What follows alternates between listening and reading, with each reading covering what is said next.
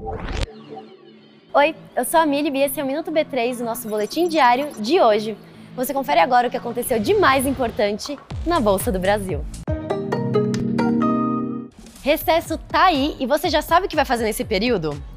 Por que, que você não aproveita um tempinho para curtir um passeio cultural? Hoje a gente dá algumas dicas.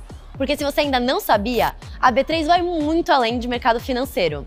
A gente também estimula a cultura do nosso país por meio de patrocínios. Um dos lugares que a gente indica e patrocina é o MASP, um dos principais cartões postais de São Paulo. Toda primeira quarta-feira do mês, a gente oferece entrada gratuita por lá. Também em São Paulo temos o Museu Judaico. Se você quer saber mais sobre esses dois ótimos passeios, clica nos links que estão aqui na descrição. A gente fez Minutos B3 especiais sobre cada um deles.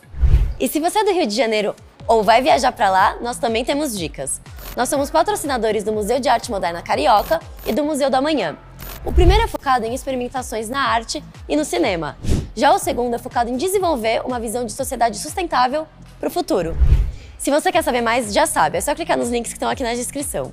Os dois valem muito a visita. E o Ibovespa B3 fechou o dia em alta, de 0,69%, aos 104.822 pontos. A empresa que teve o melhor desempenho do dia foi a Melius, com alta de 7,97%. E o dólar teve média no dia de R$ 5,579 para a compra e R$ 5,580 para a venda. Já o euro teve média no dia de R$ 6,320 para a compra e R$ 6,323 para a venda. Os dados são do Banco Central do Brasil.